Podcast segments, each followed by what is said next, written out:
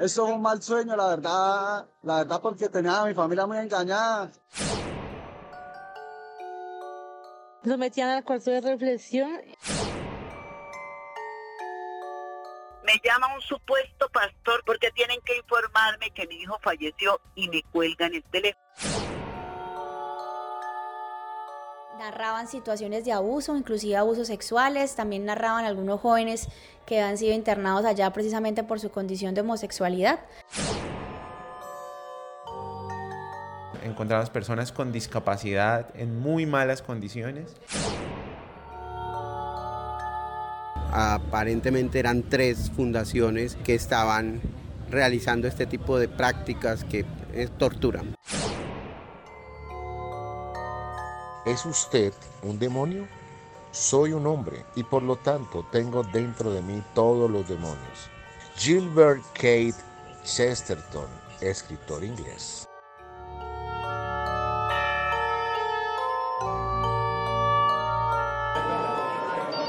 Todos los viernes el flujo de llamadas a la línea 123 de la policía es mayor que otros días de la semana en Bucaramanga. El 10 de septiembre de 2021 no fue la excepción, solo que esa noche estaba a punto de revelarse un hecho cuyo impacto sería enorme en materia de derechos humanos. Melissa Franco, abogada, secretaria del Interior de Bucaramanga, se aprestaba aquel viernes a descansar unas horas. La Policía Nacional nos llama un viernes en la tarde y nos indica que en una fundación, eh, en inmediaciones del, del por polisector de Home Center, había una persona que había fallecido presuntamente por un suicidio. Lo que iban a encontrar las autoridades en una casa de la carrera 21 con calle 41 del barrio Bolívar, en el centro de Bucaramanga, constituyó uno de los casos más graves de violación de derechos humanos de los últimos años.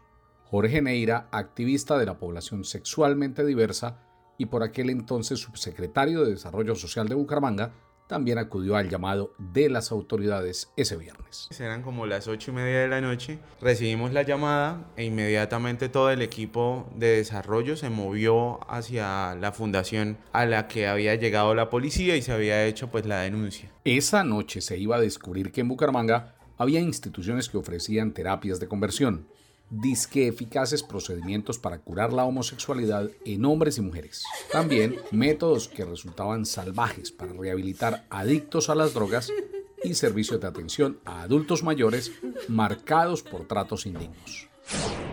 Yo soy la madre del joven que resultó asesinado, porque eso fue lo que hicieron los despiadados que lo hicieron. Mi hijo sufría de nervios. Mi hijo ni era drogadicto, ni era una persona desechable, era un muchacho estudiado, con preparación. Es Nora del Carmen Robles, mamá de una persona que resulta clave en esta historia, Abraham Josué Chía Robles. Que le alteraban sus nervios, entonces empezaba con que tengo miedo, tengo temor, se ponían fría la punta de sus deditos de las manos y siempre estuvo bajo mi cuidado, bajo el cuidado de su hermano Moisés y estuvimos siempre pendientes de él pero desafortunadamente estábamos viviendo en Bogotá, eh, donde su hermano Moisés es odontólogo, rehabilitador oral, un profesional muy prestante de la ciudad. En junio de 2021, Abraham expresó su deseo de regresar a Cúcuta. Como ya era un joven de 27 años, pues tuvimos que permitir que viajara a la ciudad de Cúcuta y llegó donde una persona que es como si fuera un hermano para mí. Allí estuvo un tiempo, em, empezó a trabajar con otro hermano que tiene aquí, con el hermano gemelo que está aquí. Todo está transcurriendo de la mejor manera. Posteriormente empezó nuevamente con su sistema nervioso alterado, que tengo nervios, pero él no era ni agresivo, él no era una persona que hiciera daño a nadie, simplemente le daban nervios y sentía miedo, sentía temor y quería estar acompañado. Fue entonces cuando la familia decidió buscar un lugar para recluir a Abraham. Averiguaron y ubicaron una institución en la vecina ciudad de Bucaramanga. Y alguien me recomendó a Funcape o Funcape, donde ellos presentan un portafolio extraordinariamente bueno, que habla de terapias cognitivas, del que habla de terapias ocupacionales, del que habla de apoyo con el SENA, de que habla que tienen psiquiatras, psicólogos, y todas las cosas que de pronto en un momento de necesidad uno requiere. Funcape, Fundación Casa de Amor y Paz en Manuel, cobraba 150 mil pesos por la inscripción, mensualidades de 650 mil y 180 mil por cada consulta médica o psiquiátrica que llegara a necesitar el paciente. Mamá y hermanos estuvieron de acuerdo en que Abraham estuviera recluido en Funcape por lo menos hasta diciembre. La Casa de Amor se presentaba en Internet como una fundación que velaba por el cuidado y bienestar del joven y el adulto mayor según fuera su necesidad.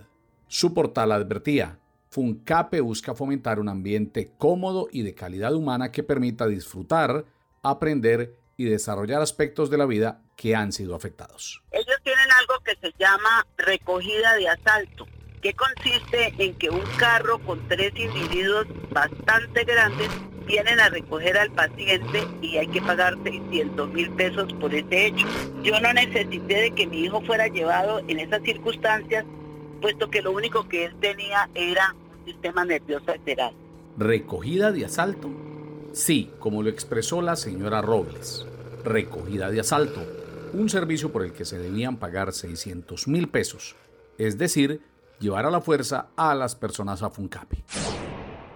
Son como, yo diría que son eh, refugios o cárceles en las cuales los llevan la misma, y son personas que no es que estén con ganas de salir de la droga, sino que están sumidos en su, en su problema, pues caen eh, en, el problema de, a dónde vamos, y resulta que los mismos familiares los llevan y los encierran allá, porque ya están desesperados con los muchachos, entonces la, solución para ellos es entregárselo a esas fundaciones y eso no es. Es Alberto Alarcón French, un prominente empresario de Bucaramanga.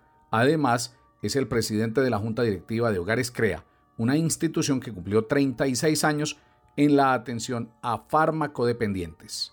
Pero volvamos a la ruta de Abraham.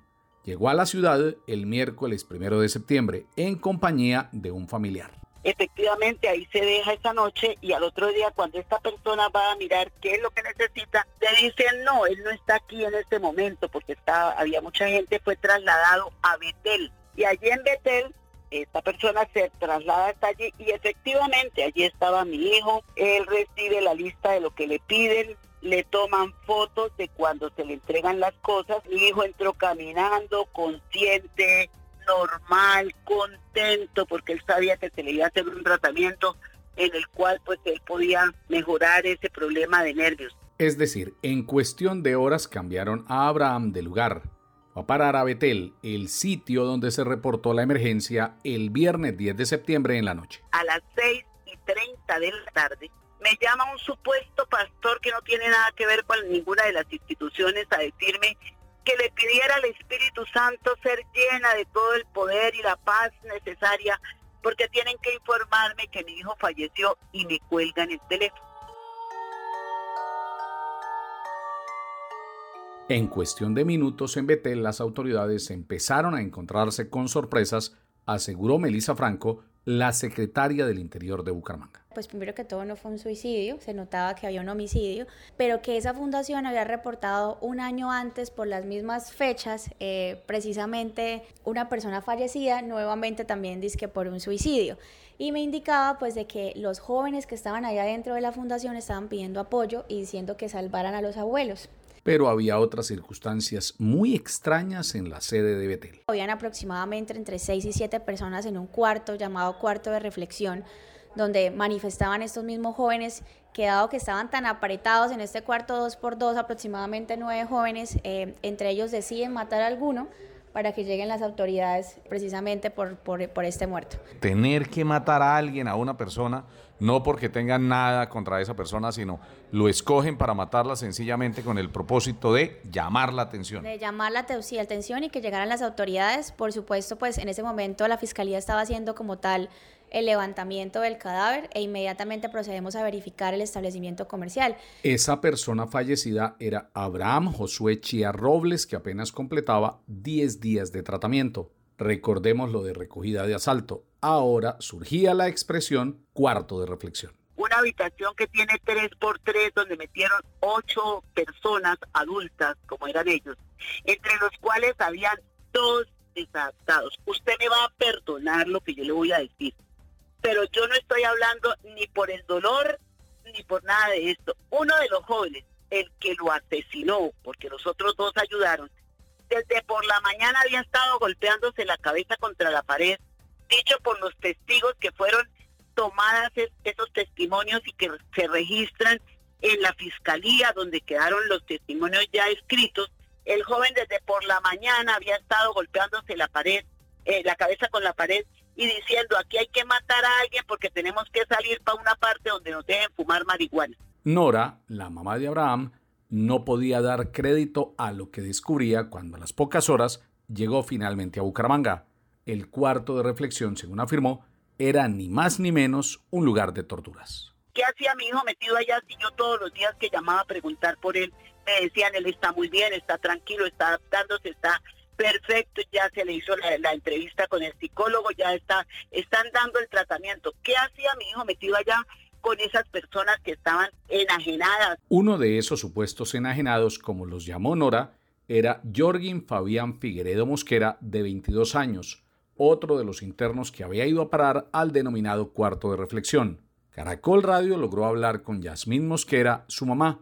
Contó que en abril de 2021 debió internarlo para que iniciara un proceso de rehabilitación, pues era adicto a las drogas. Yo me vengo a enterar la tortura que le estaban haciendo a los jóvenes el 10 de septiembre, que sucedió eso.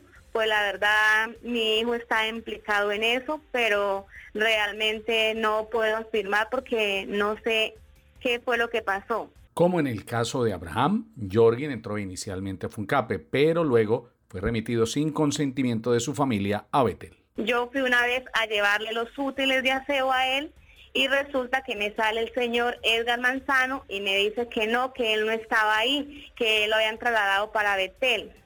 Yo le dije, pero ¿cómo lo van a trasladar sin mi permiso, sin mi autorización, a donde yo les pago a ustedes una mensualidad de 600 mil mensuales? Sí, porque ellos me ofrecían psicología para él, que él iba a, cambiar, que iba a tener un buen tratamiento con psicología, terapeutamente, que ahí él iba a estar muy bien. Durante esos cinco meses, Yasmín nunca pudo ver a su hijo, pues le negaban las visitas. Finalmente, aquel 10 de septiembre le comunicaron que Jorgin estaba en problemas. Hoy en día me vengo a enterar que los mismos directivos, los mismos dueños, eh, le llevaban pastillas a ellos, los encerraban en ese cuarto, eh, les pegaban, los dejaban en boxer, los orinaban y orinaban el piso y echaban agua para que ellos no pudieran acostarse a dormir. Y mi hijo ahora me dice que llevaba más de ocho días encerrado en ese cuarto donde desafortunadamente está involucrado. Ahora su hijo, aparte de adicto a las drogas, era también sindicado de un crimen junto a otro joven, José Manuel Niño Medina. Los dos fueron cobijados con medida de aseguramiento y enviados a la cárcel el martes siguiente, 14 de septiembre, cuatro días después de la muerte de Abraham. Pero volvamos a lo que evidenció ese viernes en la sede de Betel la secretaria del Interior, Melissa Franco. Llamaba la atención precisamente que los muchachos y los jóvenes nos indicaban de que efectivamente, pues algo que va a los abuelos. Cuando hicimos la verificación por toda la casa, no encontrábamos ningún adulto mayor, motivo por el cual la pregunta fue, ¿dónde están los adultos mayores? Y dado la presión de la policía y pues también la presión que ejercí yo como secretaria en su momento, nos abrieron casi con una puerta escondida, una puerta secreta donde daba un segundo piso y en el segundo piso se encontraban los adultos mayores. Allí las condiciones eran infrahumanas encontramos que se hacían sus necesidades en la cama, hacinamiento, también estaban eh, personas también con algunas enfermedades mentales, mezclado todo esto, estaban jóvenes con adicción, adultos mayores, personas con enfermedades mentales, narraban situaciones de abuso, inclusive abusos sexuales, también narraban algunos jóvenes que han sido internados allá precisamente por su condición de homosexualidad. Es decir, que bueno, prácticamente son una casa del terror. Al mando del operativo liderado por la alcaldía de Bucaramanga estaba John Carlos Pavón, secretario de Desarrollo Social. Dice que las autoridades encontraron pasadizos oscuros, lobre. O una puerta falsa de madera que ellos decían no se podía abrir porque había un muro detrás y realmente lo que había era un túnel que nos llevaba a un segundo piso donde estaban escondidas personas mayores y personas con discapacidad en condiciones totalmente lamentables. Yo creo que muy pocas veces uno puede imaginar o, describir con palabras lo que allí encontramos. Eran personas mayores y personas con discapacidad literalmente tiradas en el piso, tenían baldes, digamos, en los que hacían sus necesidades. Era, era un espacio bastante, bastante complejo. Habían personas que llevaban años sin, sin, sin salir de ahí. Jorge Neira, subsecretario de Desarrollo Social, también describió lo que vio al llegar a esa casa del terror. En el primer piso habían más de 40 muchachos, entre menores de edad, habían un par, creo que habían muchachos de 17 años, hasta señores de, no sé, más de 30 años. 40 personas aglomeradas en un espacio completamente ansiosos. Y en ese momento te cuento específicamente lo que yo encontré, que fue, volteé hacia un, lado del, del gran cuarto y una persona me hizo cara de, pánico, de ayuda. Yo inmediatamente identifiqué que podía ser una persona diversa, una, específicamente una persona trans. Salí, llamé a todo el equipo de desarrollo, lo llamamos, a todos los equipos, persona mayor, habitante de calle, mujer, atención a población LGBTI, que en ese momento era parte del programa de mujer, y empezamos a hacer las atenciones. Mm, la intervención duró hasta las 5 de la mañana. Cuatro personas, dos de ellas se identificaban como mujeres trans y dos personas, que, dos hombres que se identificaban como hombres gays. Y nos informaron que los habían encerrado para aplicar lo que se denomina terapias de conversión. Las terapias de conversión son unos procesos que ya a nivel mundial están prohibidos porque atentan contra la salud física y mental de las personas.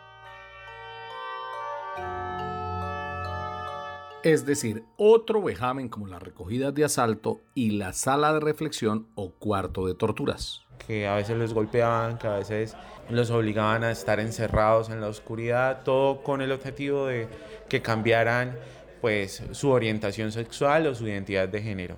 Fue muy fuerte porque eran chicos que no vivían en Bucaramanga. Habían sido, tres de ellos habían sido traídos de otros municipios a la fuerza y uno de ellos sí vivía en Bucaramanga y al parecer su familia había solicitado que lo encerraran para corregirlo. Encontrar que en Bucaramanga en el siglo XXI se practicaban terapias de conversión fue un hecho de alto impacto. Fue muy duro, ¿por qué? Porque fue darse cuenta que teníamos en Bucaramanga sin habernos percatado unos casos de aplicación de terapias de conversión en fundaciones que no tenían autorización siquiera para funcionar como fundaciones que por ejemplo, le dieran medicamentos a las personas, personas mayores o personas con discapacidad que tenían en el espacio. Así que mucho menos para aplicar un proceso que es completamente ilegal y completamente que atenta contra los derechos humanos de la población LGBTIQ de la ciudad. Las terapias de conversión o esfuerzos para corregir la orientación sexual e identidad de género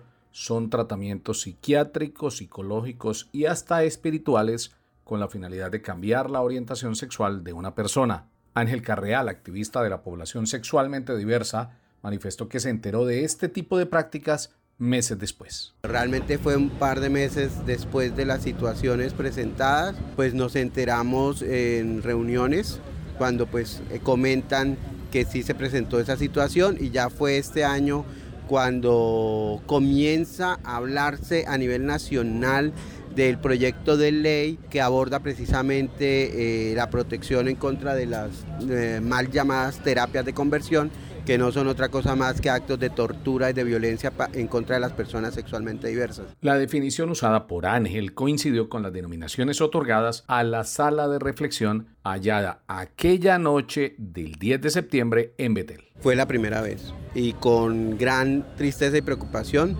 luego pudimos evidenciar que no era solo una, sino que aparentemente eran tres fundaciones que estaban realizando este tipo de prácticas que es tortura. John Carlos Pavón, el secretario de Desarrollo Social de Bucaramanga, habló con algunos de los candidatos a la famosa conversión. Bueno, son terapias de despertarlos a orar a las 3 de la mañana, de aplicarles baños, de, de duchas de agua fría, de darles medicina, ¿cierto? Ese tipo de oraciones, de oraciones básicamente. No había pasado ni una semana luego de los descubrimientos cuando el martes 14 de septiembre el Escuadrón Antidisturbios de la Policía Nacional debió acudir a la sede de la Fundación Funcape, a la que llegó inicialmente Abraham desde Cúcuta. La prensa acudió y allí a las puertas de Funcape en la calle 41 con carrera 15 apenas a seis cuadras de Betel se conocieron testimonios como el de Kevin, quien llevaba cuatro meses recluido. Eso es un mal sueño, la verdad. La verdad, porque tenía a mi familia muy engañada. Le decían muchas mentiras. Yo gano eso de salir, hacer las cosas bien y acá les decían que no, que no estaba preparado. Mi hija recién nacía y quería al menos hablar, decirle a la mujer que, que por favor, y no, ellos le negaban que yo, que yo no estaba preparado, que primero tenía que hablar con un psicólogo para poder contratar a mi familia. O sea, yo qué, qué psicólogo tengo que hablar para hablar con mi familia si toda una vida viviendo con ellos. O sea, es algo inadecuado, me roban la comida, la comida re mala, nos daban maltrato. Ahí tenían un bate que le decíamos el trono del terror porque nos daban duro por las rodillas, por donde nos cayera nos daban duro. ¿Cuántos eh, jóvenes, personas estaban aquí internadas? 130, 130 más o menos pelados, en que ellos habían menores de edad, mayores de edad. Volvemos a las expresiones que se acuñaron en este tipo de fundaciones. Una cuarta que menciona Kevin, ya libre, el trono del terror. Yo sinceramente ya no aguantaba más, ya, ya, ya, ya, ya estábamos muy cargados, ya el maltrato, el menosprecio a un hombre es lo peor. Usted se siente menos, se siente como una hormiga. El recibir cosas que, que no son, o sea, menosprecio, menosprecio es feo, demasiado feo, se sentía uno como una basura, sinceramente. Como ocurre en las cárceles, los administradores de las casas entregaban poder a ciertos internos, es decir, una especie de caciques encargados de imponer el orden, explicó el secretario de Desarrollo Social. Hom- homologaban o por decirlo de alguna manera le daban categoría a alguno de los internos para que brindaran la propia seguridad, es decir, que ellos mismos, digamos, se encargaran de brindar la seguridad y también los castigos, por supuesto. Como una especie de cacique, como en las cárceles. Eh, bueno, no sé si como en las cárceles, pero sí tenían una estructura con las mismas personas que supuestamente eran los pacientes. De esa manera quienes violentaban entonces eran entre los mismos pacientes. En 1973, la Asociación de Psiquiatría Americana eliminó por completo a la homosexualidad de las páginas de su manual sobre trastornos mentales. Sin embargo, las terapias de conversión se siguieron usando, relató Ángel Carreal, activista de la Mesa de Diversidad Sexual de Bucaramanga. Desde baños con agua helada con cubos de hielo y luego se pasan a baños de agua casi hirviendo y luego para así para quitar la homosexualidad o en medio de esas terapias entonces también se justifican las violaciones correctivas. Si tú tienes una hija que es lesbiana, entonces tú la obligas a que tenga sexo con hombres repetidas veces para que se le quite lo lesbiana y dentro de las organizaciones, fundaciones, hospitales y demás donde se practicaban eh, históricamente estas terapias, pues hacen este tipo de cosas. O, por ejemplo, personas que tienen identidad de género diversa. Entonces, por ejemplo, en las mujeres trans, el cabello es algo que, que es muy, muy, muy valioso porque reafirma su identidad. Entonces, lo primero, una de las primeras prácticas que realizan es cortarles el cabello y hacerles un, un corte dentro de lo que consideramos masculino y es cortarle el cabello al máximo para que, para que vuelvan a retomar su imagen masculina. Y dentro de esos modos de corrección se ha apelado a lo largo de la historia a diferentes tratamientos. Farmacología y diferentes acciones, torturas, gol- los golpean, oración, ayuno. Y acá entro a un tema bien particular y delicado y hay que hablarlo abiertamente. En gran medida estas terapias de conversión han sido impulsadas desde las iglesias, desde los dogmas de fe. Funcape de hecho se presentaba en internet como un centro de rehabilitación cristiano.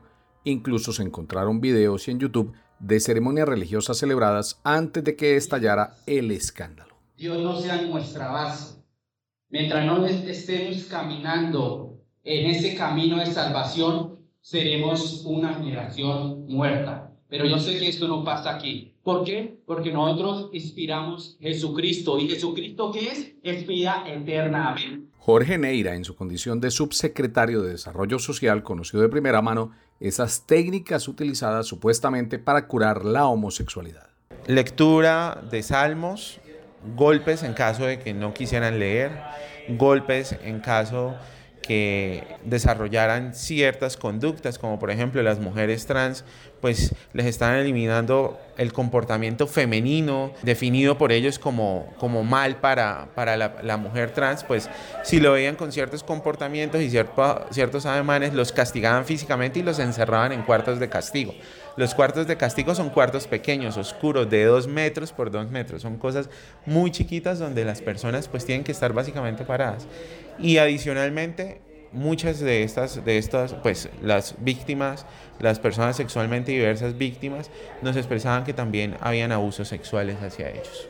Otro tipo de terapia usada para curar la homosexualidad ha incluido el uso de fármacos a nivel internacional. Cuando la secretaria del Interior de Bucaramanga entró a Funcape, se encontró con evidencia de la utilización de medicamentos para pacientes psiquiátricos. Entregaron a las comisaras de familia una droga denominada eh, alacrán azul que los dormía y pues esto era lo que les estaban inyectando. Por supuesto, ninguna de estas fundaciones tiene una habilitación en salud, empezando por ahí. No tienen la facultad precisamente de aplicar medicamentos. Los jóvenes con adicciones a las drogas tienen que tener precisamente pues un seguimiento emocional y un seguimiento médico para que puedan superar estas adicciones, tampoco lo, lo tenían. Para el glosario del terror, otro aporte, el alacrán azul. Era una, una sustancia realmente, una sustancia que no teníamos conocimiento que era, decía, decía como dentro de su empaque algo denominado como alacrán azul, los muchachos manifestaban que pues se dormían, que tenían un adormecimiento. Por supuesto, eso se mandó a toxicología. Eso está dentro del proceso de fiscalía y serán ellos quienes puedan dar, decir qué tipo de sustancia efectivamente era lo que se aplicaba o lo que no se aplicaba. Todo lo que se encontró, las fotografías, las esposas, o sea, todos los diferentes operativos, manifiesto que cada cosa fue entregada a la fiscalía. Algunos reportes de las autoridades dieron cuenta del uso de medicinas como ludomil y dogmatil, químicos utilizados para tratar desórdenes psicológicos o neurológicos en las terapias de conversión. Aide Jaime Carreño, cuyo hijo Danny Dixon estuvo en Funcape, relató que el joven de 21 años llegó para ser tratado porque era adicto a las drogas. Sin embargo, el diagnóstico en la fundación fue otro. Se llevó a un tratamiento de adicción y ellos se dieron de cuenta ya desde un principio que lo de él era más que todo psiquiátrico. Entonces no dijeron, no avisaron ni nada. Lo que hicieron fue que lo pidieron 8 o 10 días allá y a los, a los días lo sacaron y le hicieron que se había volado. Y él nunca se voló. Él, a él lo sacaron de ese sitio y lo llevaron a donde el muchacho que apareció muerto. ¿Y lo sacaron cuándo? Es que ahí es donde, a donde estamos nosotros porque exactamente no sabemos qué días, como tres días antes de que sucediera lo del trágico accidente del muchacho que resultó muerto. ¿Y su muchacho qué tenía? Esquizofrenia. Esquizofrenia porque ahí donde hubo el muerto, a él lo agarraron y ahí se lo llevaron para la clínica, la clínica San Camilo de Bucaramanga. Sí. Allá lo tuvieron a él seis, siete días mientras yo llegué. ¿Y a usted le cobraron en esa casa de rehabilitación en Funcape? Claro, sí señora, eso no era gratis. A nosotros nos cobraron 650 la mensualidad, 500 la llevada y 150 la que el psiquiatra lo iba a ver y al parecer nunca lo vio porque nosotros mandamos el medicamento de acá que le habían formulado a él acá en la clínica psiquiátrica de aquí de Cúcuta. Es decir, otra familia de Cúcuta que fue engañada. Pero ¿acaso no cabía alguna responsabilidad de esas personas que entregan a sus hijos a una institución sin hacer demasiadas preguntas? Jorge Neira, subsecretario de Desarrollo Social de Bucaramanga, respondió. Si uno crece en una familia que lo quiere, que lo acepta, uno espera que este tipo de situaciones no sucedan.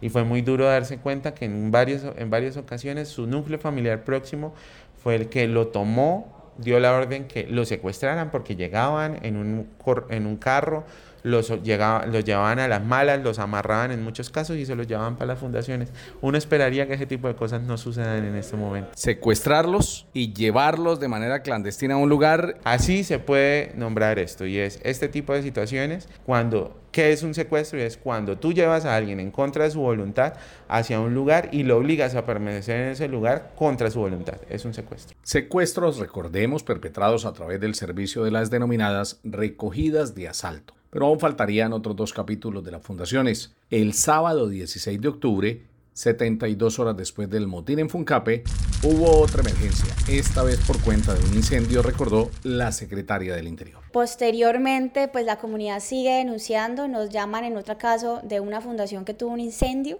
Eso sí fue un caso interno donde los muchachos se amotinan y lo que hacen es ocasionar un incendio también con miras de volarse y de fugarse.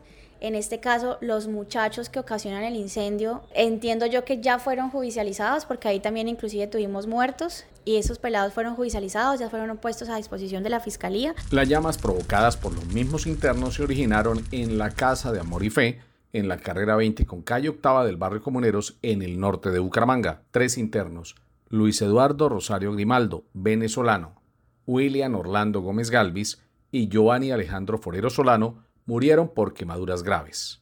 Incluso las casas vecinas, usadas como pensiones de universitarios de fuera de Bucaramanga, resultaron afectadas, como lo constató un reportero de Caracol Radio. Ustedes pueden seguir, mirar, y los muchachos que yo les tenía arrendado quedaron, mejor dicho, con la mudita de ropa que tenían, no más quedaron así, limpios totalmente. Entonces nosotros queremos, ¿dónde están nuestros impuestos? Que nos ayude la gobernación, la alcaldía, todos que nos ayuden, por favor. No nos dejen solos, que nosotros somos el pueblo, el que le pagamos impuestos para que ellos puedan vivir bien. Eso no es así. Yo estoy pidiendo lo justo, lo que es justo. No estoy pidiendo más nada. Usted perdió la tiendita, ¿no? Sí, se perdió todo, todo como de dar de ver. Quedó totalmente nada. Siempre la, la tienda nos de 40 millones de pesos. Hoy precisamente entraron ahí a la fundación donde se quemó. Se han entrado, se han robado cosas, se han llevado. Tras de que se quemó todo y la gente se entraba a robar las cosas y toca estar aquí enfrente y no se, se terminan de robar poco mucho la ropa que nos quedó. Menos de una semana después del incendio, los vecinos de Betel informaron que el centro clausurado tras la muerte de Abraham Josué Chía había vuelto a operar. En donde sellamos el, el establecimiento, pues haciendo maniobras jurídicas, lo que hicieron fue cambiar el establecimiento, no en esa casa con esa nomenclatura, sino al lado, que era donde estaban funcionando, donde encontramos los adultos mayores. Ahí tenían mujeres, las cuales habían votado por la ventana papeles de ayuda. Inmediatamente también acudimos y cuando llegamos nos manifestaron que no solamente estaban ahí, sino que estaban en una casa en San Alonso. Algunas de esas mujeres agitadas y confundidas hablaron de forma atropellada con los reporteros de Caracol Radio cuando fueron rescatadas. Cuarto terror, cinco colchonetas. Cinco colchonetas, le echaban agua, nos amarraban, nos, nos esposaban uno, dos, tres, ya duró como un mes encerrada en el cuarto. Charo, que tenía 15 años, duró también 15 días encerrada y ya un poco de bienestar. Tocaba orinar en bolsas, nos pasaban la comida por la reja. Y me trajeron de Tibaguedo para los psiquiátricos mezclados con los abuelitos en orines. Uy, sí, terrible. No había ni enfermera ni quien hacía ¿Quién vivía con ustedes? Eh, los terapeutas. Pues, ni había una, había, había, un terapeuta que era Perkerman y que la usaba las chinas. Las tocaba y eso. Mi familia pagaba un millón de pesos, la comida era un desayuno agua panela con pan o arepa. Los metían al cuarto de reflexión y les ponía mamá a, mamar el pene por dejarle fumar un cigarrillo.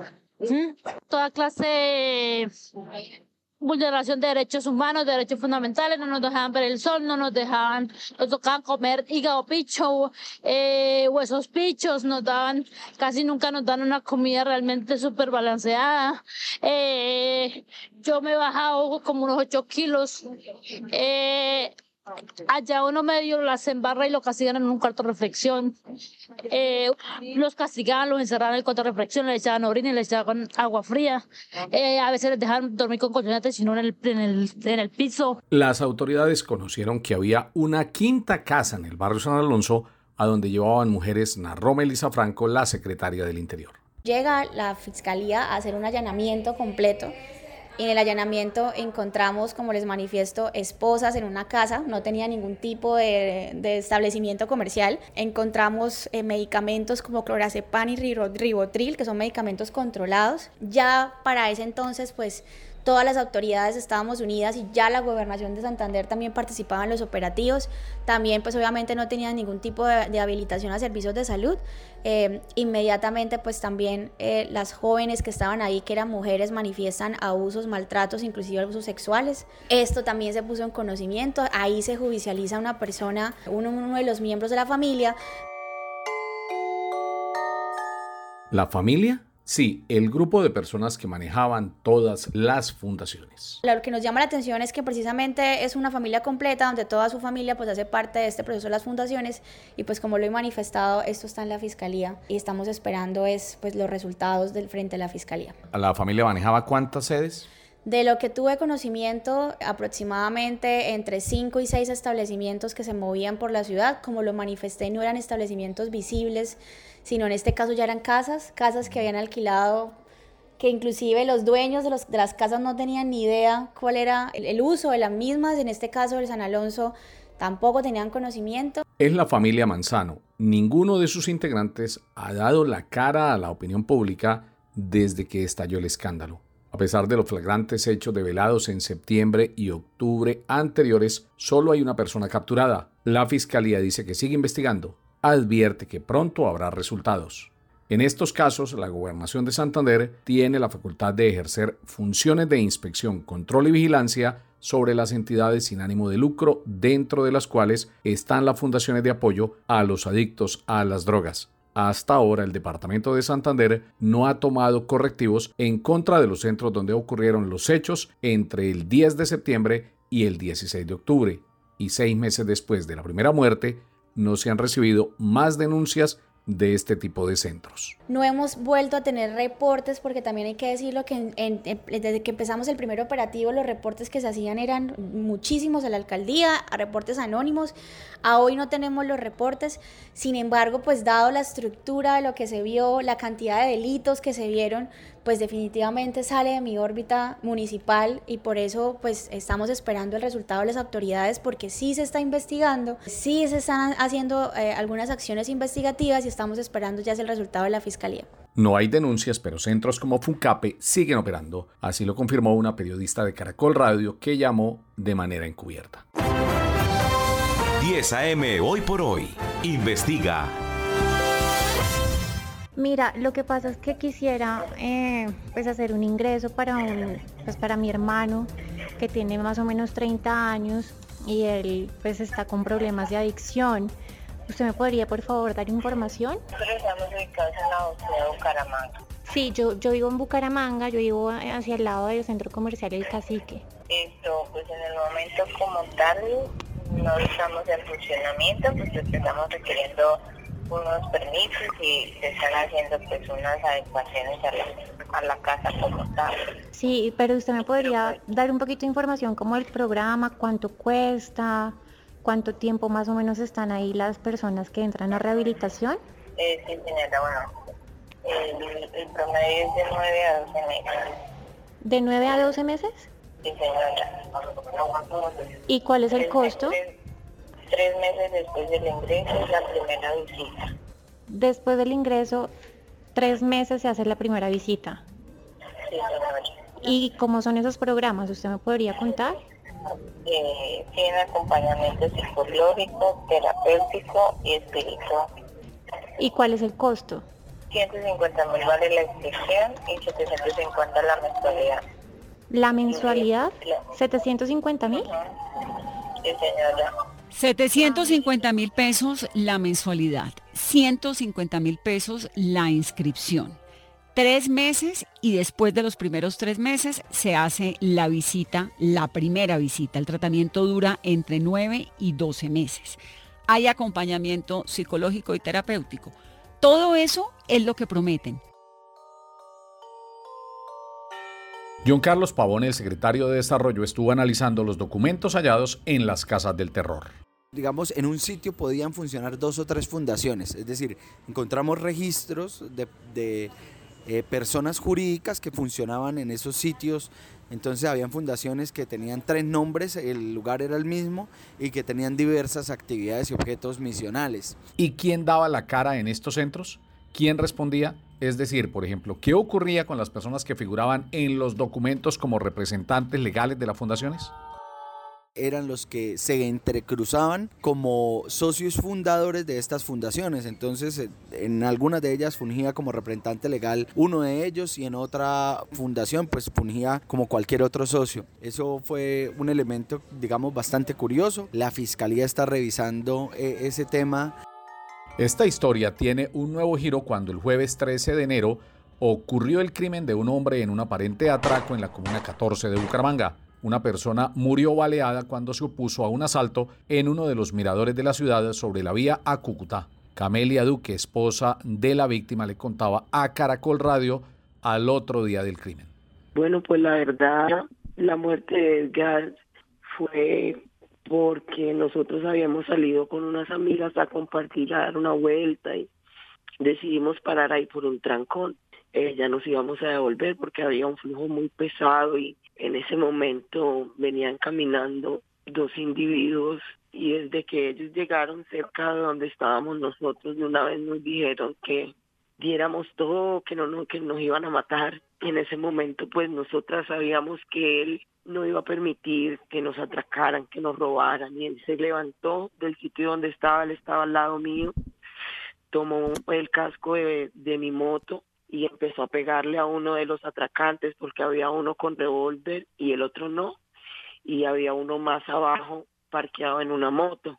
En el momento que él empieza a forcejear con uno de los, de los atracantes, que es el que no tiene el arma, eh, él coge el otro, ese mismo coge otro casco y le empieza a pegar también. Pero cuando él logra pegarle duro con el casco en la cabeza, él se va de inmediato contra el que tiene el arma porque él le quería tumbar el revólver de la mano. Y el tipo accionó el revólver las dos primeras veces y no disparó.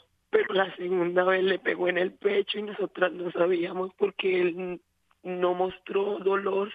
Y en el segundo disparo le impactó en la frente y fue donde él cayó y estos tipos solo escuché cuando uno de ellos le dijo al otro, ya vámonos, vámonos, que yo lo maté. Sorpresa, la víctima del atraco era Edgar Manzano, integrante de la familia Manzano, el clan que estaba detrás de las casas del terror. John Carlos Pavón, secretario de Desarrollo Social. Y era como el encargado de poner, digamos, entre comillas, el orden en esos espacios. Era como el que se encargaba de que todas las fundaciones y todas las personas que estaban allí mantuvieran las reglas del desarrollo de cada uno de los espacios. Entonces, eh, los jóvenes lo acusaban mucho, ¿no? De, de, temas de maltrato. Había conexiones entre los vejámenes en las casas de rehabilitación y esta muerte en un aparente atraco. Las autoridades guardan silencio, pero cuando ocurrió el crimen nadie supo de las relaciones entre una y otra situación.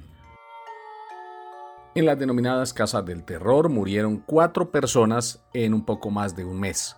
Seis más resultaron heridas. Fue además indeterminado el número de violaciones a los derechos humanos.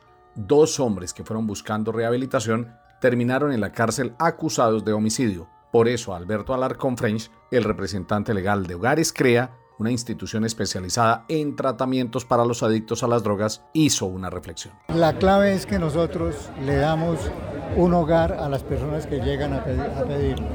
¿no? Entonces, el ofrecerles, digámosle que les ofrecemos amor, dedicación, para que ellos sepan que están respaldados por una institución como, como Hogares Crea. Ángel Carreal, activista de la causa LGBTIQ, también acotó, sin comprensión, las casas del terror las salas de reflexión y en especial las terapias de conversión volverán en cualquier momento. No hay nada que curar. Es que no hay nada que curar porque no estamos enfermos de nada. Acá la verdadera enfermedad se llama homofobia, transfobia, LGBTQ-fobia. O sea, es, la fobia que tenemos hacia las personas sexualmente diversas. Esa es la enfermedad. Y esa enfermedad se cura muy fácil, con educación, dedicado a la memoria de Abraham Josué Chía y las otras personas muertas en las casas de terror de Bucaramanga. Este fue un trabajo de Slendy Blanco y Juan Carlos Ordóñez, periodistas de Caracol Radio. Marzo de 2022.